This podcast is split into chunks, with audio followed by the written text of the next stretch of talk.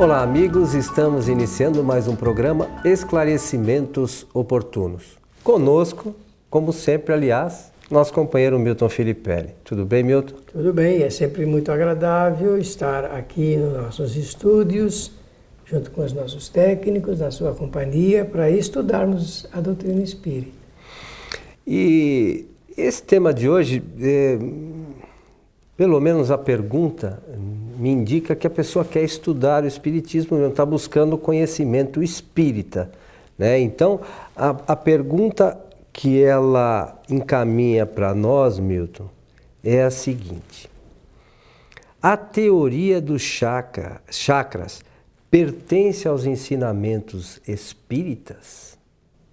Bom, a gente não sabe se ela já tem conhecimento de que não pertence ou se ela realmente quer saber se não pertence. Né? Gente... É, não dá para, mas pelo menos está buscando a conhecimento. Foi né? perguntado aí dá duas é. interpretações. Mas antes eu gostaria de saudar aos amigos, ouvintes e espectadores, desejando-lhes que os espíritos bondosos nos ajudem sempre. Bem, não pertence aos ensinamentos espíritas. Isso é um, uma doutrina esotérica muito antiga, por sinal, é, que tudo é, é indicado que nasceu na Índia e, e de lá, então, depois, através de um processo de, de, de tradução do sânscrito para o inglês, é, começou essa divulgação no nosso Ocidente. Quem diz isto é o autor, o Peter, nesse livro editado pela editora O Pensamento, chamado Os Chakras. Então, a parte de abertura, ela eh, é uma parte que é muito importante, porque descreve a história de como isso passou para o Ocidente. Fala a data, mais ou menos, isso. desde quando? Do ponto de vista é, de início de 1892, mas é, olha, estou lembrando que isso é muito antigo, é coisa de milhares de anos lá na Índia, com, com suas doutrinas é, é, perfeitamente místicas e esotéricas. E o Espiritismo não tem nada de místico e nem de esotérico. Ou seja, essas doutrina, essa doutrina já existia muito antes do Kardec formular, ou trazer a doutrina espírita, o livro dos espíritos. E a gente tem que pensar o seguinte: nós já abordamos em outros programas. Kardec foi assistido por espíritos superiores. Que conheciam com certeza. Com certeza, se fosse algo que devesse fazer parte da doutrina espírita, eles teriam informado a Kardec, não é isso? Isso. Quanto ao valor, significado, valor, importância, nós, eh, eu considero que nós não devemos entrar no mérito de nenhum juízo de valor. Sim. Porque é, cada pessoa tem todo o direito de pensar o que bem entender e de divulgar o que bem entender também, desde que esteja de acordo com as leis sociais. Acontece que a pergunta dessa nossa irmã é uma pergunta direta. Ela pergunta se tem faz, alguma relação com o espiritismo dos ensinamentos espíritas não. Mas aí nasce então a pergunta: e por que, que no meio espírita também se divulga é, a teoria dos chakras, que são as rodas de força, centros de forças? Na interpretação do sânscrito. É, é que alguns companheiros espíritas é, esotéricos e místicos, alguns autores de livros, resolveram fazer essa ligação do espiritismo com essas doutrinas. Mas fazem isso por mal? Absolutamente. Eles têm a ideia de que isso possa contribuir com o esclarecimento do espiritismo e não contribui, ao contrário, cria uma confusão na opinião pública geral e uma confusão pública espírita no meio eh, dos espíritas. Porque, não sendo doutrinariamente um estudo do espiritismo, não há como dar validade à divulgação dessas ideias. Pelo menos no meio espírita, como espírita, né? Por quê? Porque para poder aceitar a doutrina dos chakras, eu teria que ter uma postura mística. E o espiritismo não tem essa postura. Eu teria que ter uma postura esotérica. E o Espiritismo não tem postura esotérica. Por que, que o Espiritismo não tem uma postura esotérica? Porque o esoterismo ele eh, cria a necessidade da interpretação do, daquilo que é misterioso, que ainda não foi revelado. Então começa-se a revelar o que está oculto, por isso que chama-se ocultismo. Está ocultado ali, então vai aquele com conhecimento, os iniciados, principalmente as doutrinas dos Brahmanes, que é o caso aqui do, dos chakras, e ele então vai fazendo a interpretação de acordo, claro, com as suas ideias pessoais. É só assim que funciona. Então, não tem nada a ver com o Espiritismo. Alguns espíritas, inclusive, pensam em aplicar os passes nas localizações desses centros de forças. E isso não é ensinamento espírita. Isso não tem nada a ver com o ensinamento sobre a transmissão de fluidos. Para o espiritismo, fluidos se transmite de pensamento para pensamento, do pensamento do espírito ou do pensamento do magnetizador, que no caso de Kardec se fazia, com o paciente, a pessoa receptora, aquela que está necessitada de receber esses fluidos. Não é, não, é o corpo físico que recebe.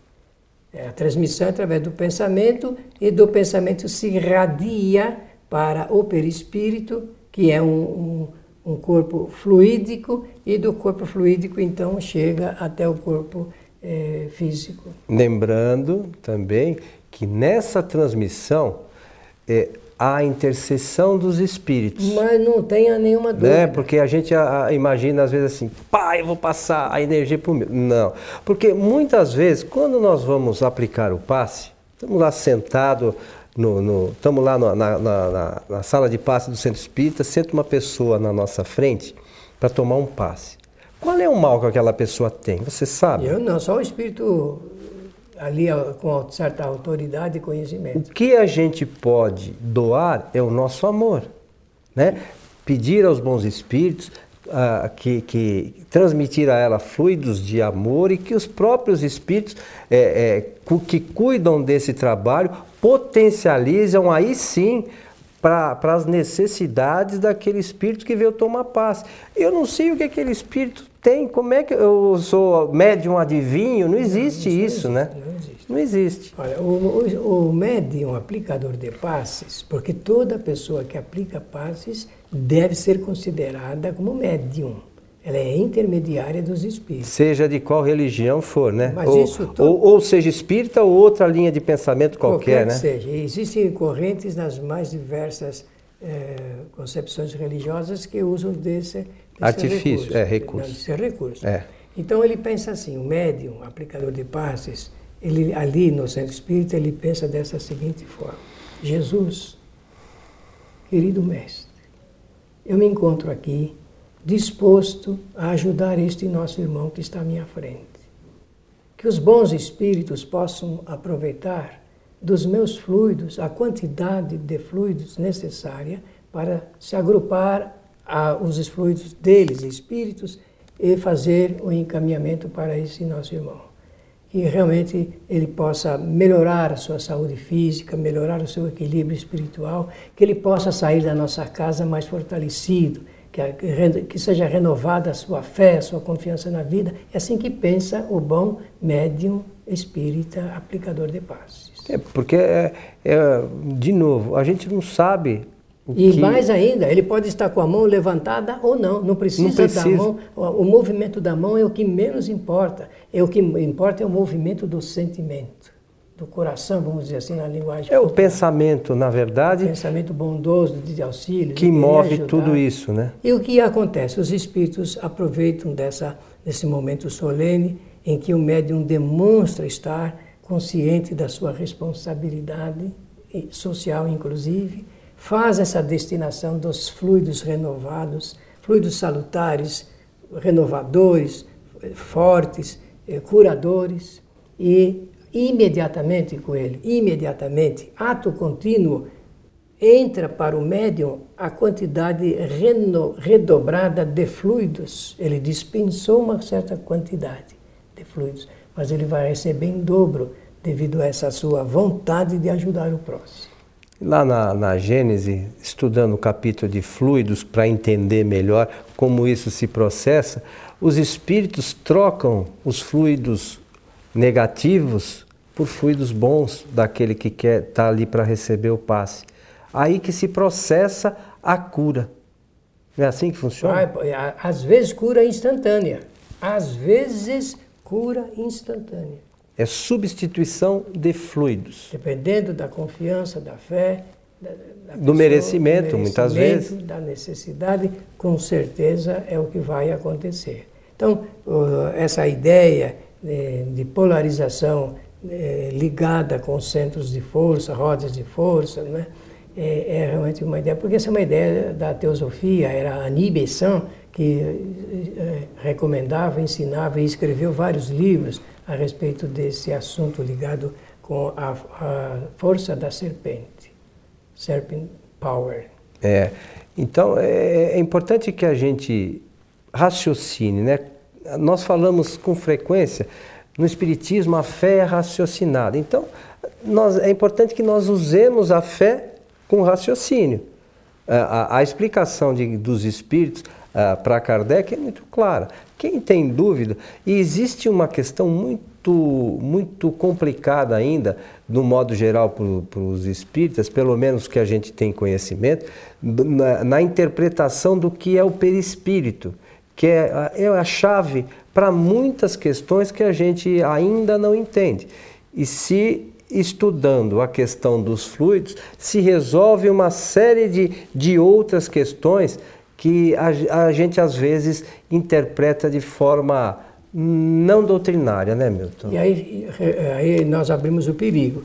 E, lembrar, então, que esse assunto ele é importante na medida em que nós entendemos como é que se processa a cura através dos fluidos. E lendo a Gênese, conforme você está dizendo, nós vamos entender como é que o Espiritismo encara esse processo de transmissão de fluidos pelos médiums, através dos médiums, para as pessoas necessitadas. Tem, todos têm o nosso respeito com relação a, a as suas crenças, né, a forma de aplicar os, os passos, mas a pergunta aqui, ela se restringe à questão, o chakras tem alguma relação com o espiritismo, né? Com os ensinamentos, com os ensinamentos espíritas? Não, não tem como o, você mencionou, né, meu? Sim, não tem, não faz parte da, é, dos estudos doutrinários do espiritismo e, e realmente é, temos que respeitar, mas temos que dizer para quem precisa dessa resposta de que o melhor é atender às recomendações singelas, sem nenhuma complexidade, é, apresentada pela doutrina através de Kardec. E se alguém tiver dúvida sobre aquilo que, que nós estamos afirmando, pode mandar um e-mail para a gente perguntando e a gente vai ter o maior prazer de responder, ou pode consultar as obras de Kardec, ver lá né, na, na, nos livros da codificação se existe alguma menção né, de centro de força, de chácara. Não, não há nenhuma informação com relação a isso. E mais uma vez a gente lembra aqui, os espíritos que cuidaram da codificação são espíritos com conhecimento muito além daquele que, que, que a gente tem hoje. Né? Então, se isso fosse algo uh, que fizesse parte das leis naturais, das leis universais, com toda certeza eles teriam incluído nos livros da codificação. Meu Mas, pensamento está certo? Está corretíssimo. Eu penso que é lógico, né? um pensamento de ciência esse. Pensamento de ciência. Agora, do, então, do ponto de vista doutrinário, a resposta é essa que nós estamos dando. E lembrar eh, que Allan Kardec ele tomou cuidado de mencionar a cura através da imposição das mãos. É, e há mesmo os relatos do Novo Testamento de como Jesus orientava os discípulos para esse trabalho, que isso é tão antigo quanto o mundo, mas eh, com Jesus isso é tudo transformado para melhor. E nós vamos encontrar no Novo Testamento, então, a, a seguinte frase que reforça as razões pelas quais nós temos que adotar o, o, método por ele também adotado. Ele diz ali no Novo Testamento: e imporão as mãos e curarão. O que, que nós fazemos no centro espírita? nós impomos as mãos sobre, não é encostado, mas sobre a cabeça da pessoa e fazemos aquilo que eu mencionei a respeito da solicitação para os espíritos bondosos, em nome de Jesus, ajudarem aquela criaturinha que está ali, por vezes, muito necessitada de um apoio espiritual. E Kardec nunca foi contra o ensinamento de Jesus, né? Ao contrário, né? Sempre procurou trazer eh, algum esclarecimento que, se porventura é, é possível, né? E, mas deixar essas informações de forma bastante clara e objetiva para que as pessoas possam é, praticar isso de uma forma de uma forma mais coerente, né? segundo o entendimento da doutrina espírita, é claro. A diferença é que Jesus possuía a clarividência num grau que Allan Kardec, no livro A Gênese, vai chamar de grau supremo. Jesus, ele tinha a clarividência, então ele ia à frente, ele expandia o perispírito com maior facilidade e ele podia ver as necessidades e, da criatura que estava à sua frente. E nós não, pode, não temos essa capacidade. Lembrando que clarividência não é um tipo de mediunidade. Não, não. Clarividência é uma capacidade do espírito ver as coisas à distância, tá certo? Acontecimentos do mundo material, como uma doença no corpo físico, eh, como o pensamento da pessoa ligado a alguma coisa. Então, é, é um fato que esteja acontecendo, ele tinha essa capacitação. Nós não temos. E não tendo, só nos resta nos apoiarmos nele. É por isso que se faz essa figura, porque por referência nós aurimos é, essas, esses fluidos melhorados para podermos executar esse tipo de trabalho no centro espírita. Se os espíritas soubessem qual é a importância, significado e valor do centro espírita? Diz o Herculano Pires. O espiritismo seria o movimento, o maior movimento cultural do planeta. É, para a gente pensar, né? Claro. A, a, responsabilidade também do centro espírita nesse trabalho de levar a informação às pessoas sobre o conhecimento espírita, né, Milton? E como nós estamos lembrando, fizemos o trabalho de lembrança do o livro O Céu e o Inferno em nosso programa, nos programas anteriores, lembrar que também em 1865, na Bahia, Olímpio Teles de Menezes, ele começava a realizar um trabalho que depois ia se estender para o Brasil todo, esse trabalho de divulgação é, eminentemente doutrinária do Espiritismo. Vejam que eh, nós temos que fazer uma análise muito bem feita desse tema, desse assunto, para valorizar mais a nossa casa espírita. Existem no Brasil cerca de 20 mil centros espíritas. É, penso que nos próximos anos o número será ainda multiplicado e é bom que multiplique mesmo, mas que os centros espíritas possam realmente falar a linguagem dos espíritos superiores que editaram a obra da codificação. Muito bom, senhor Milton. Chegando, estamos chegando ao final de mais um programa Esclarecimentos Oportunos. Leiam o livro de Allan Kardec, o livro A Gênese, que trata de fluidos, para termos uma, é, uma, é, darmos uma importância maior a esse tipo de trabalho, para multiplicar os recursos e ajudar a todos os que se encontram necessitados dessa ajuda. E é muito grande o número. Ah, com toda certeza. E por vezes eles desconhecem essa possibilidade que o centro espírita tem de auxiliá-los, né, Milton? É importante que a gente possa divulgar também essas possibilidades que qualquer casa espírita tem. Mas é preciso que seja divulgado. Então fica aí a, a sugestão que o Milton deu da obra A Gênese, né, de Allan Kardec, neste tema, sobretudo, os capítulos relacionados aos fluidos. Né? E, mas a gente aqui sempre faz uma, uma indicação da necessidade de todos nós conhecermos toda a obra de Allan Kardec para entendermos realmente o que está ligado à doutrina, o que não está ligado à doutrina. E isso não se trata de ser, é, se são espíritas radicais, não é isso não, é só a gente ter conhecimento da doutrina. Porque às vezes a gente está acreditando em coisas que não tem nenhuma relação com o que Kardec ensina. É só isso, é esse cuidado né, que nós julgamos importante que as pessoas têm. Por isso, a nossa proposição aqui é de divulgar o trabalho de Kardec. Muito bem. Certo, seu Milton? Sim, senhor. Eu aproveito para saudar a todos, desejando-lhes que os bons espíritos nos ajudem sempre. Convidamos todos para que assistam às nossas palestras, que são realizadas às sextas-feiras, a partir das 19h30, e com transmissão ao vivo pelo nosso site tvfraternidade.com.br. A você que esteve conosco, o nosso abraço e até o nosso próximo encontro.